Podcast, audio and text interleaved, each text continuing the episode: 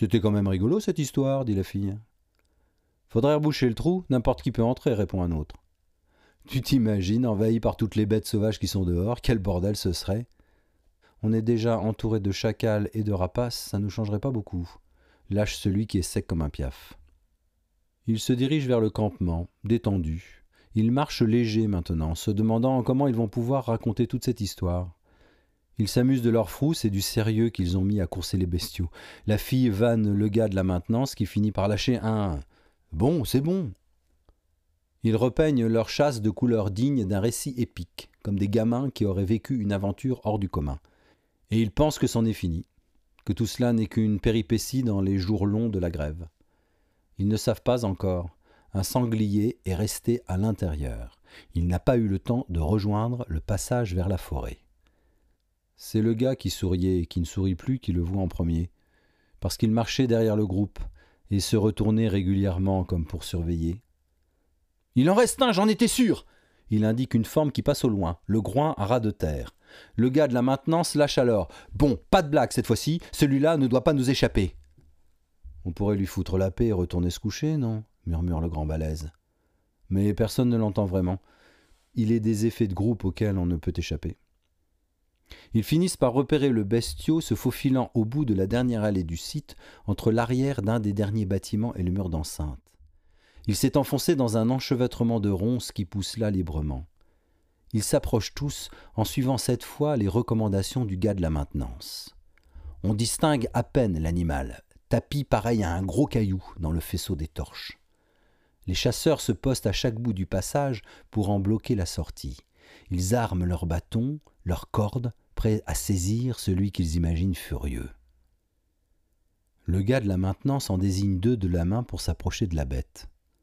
Ces deux-là avancent prudents, cherchent à se faire un passage au milieu des épines. Mais leurs vestes, leurs bas de pantalon restent agrippés, et ils doivent faire des gestes brusques pour s'en arracher. Ils s'entaillent la peau des mains, se prennent les pieds dans l'entremêlement des tiges, pareils à des barbelés, et l'un d'entre eux tombe et se griffe le visage. Les autres tendent les bras par réflexe pour le rattraper. Ils le regardent, les yeux écarquillés par l'attention. C'est à ce moment-là que le sanglier bondit, sans crier gare. Dans la surprise, il manque le laisser s'échapper. Tous ensemble, homme, animal, poussent alors un hurlement d'effarement, et tous basculent aussitôt en un grand effondrement de muscles, de pattes furieuses, s'échappant, se relevant, s'écroulant, puis s'agrippant de nouveau, crocs et coups de sabot, morsures qui claquent, pelage empoigné à s'en faire péter les phalanges. Ils basculent sur eux-mêmes, oublient les ronces, les coups, les peaux qui s'écorchent. Il y en a bien un qui voudrait utiliser son couteau, mais il garde son bras tendu en l'air, ne sachant pas où frapper. On grogne, des bâtons brandis tapent dans le vide, les mots sont des cris, les souffles s'entremêlent, et enfin, cordes et sangles serrées, nouées comme des lassos, tout se calme d'un coup, le sanglier est entravé. Enchevêtrement de corps, désormais immobiles, ils respirent tous bruyamment. Les nez enfoncés dans les poils, leurs visages sont des gueules, l'œil du sanglier planté dans celui de l'homme. Ils respirent désormais leurs odeurs mélangées, fourrure, transpiration.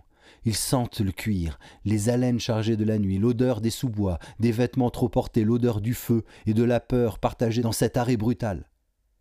Quand les battements de cœur ralentissent, l'un d'eux, ou peut-être est-ce tous ensemble, en tout cas une voix se met à parler.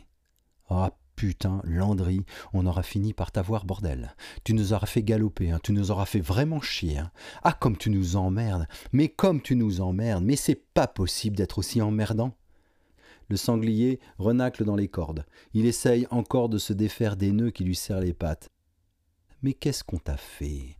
Qu'est-ce qu'on t'a fait pour que tu comprennes pas? Tu fais chier. Il y a pas si longtemps tu bossais avec nous. Il y a pas si longtemps on buvait des coups ensemble. Il y a pas si longtemps tu trimais avec nous dans les hangars. Oublie pas d'où tu viens, Victor Landry. Le sanglier souffle, lâche une sorte de grognement à chaque expiration. Tu veux nous supprimer, c'est ça?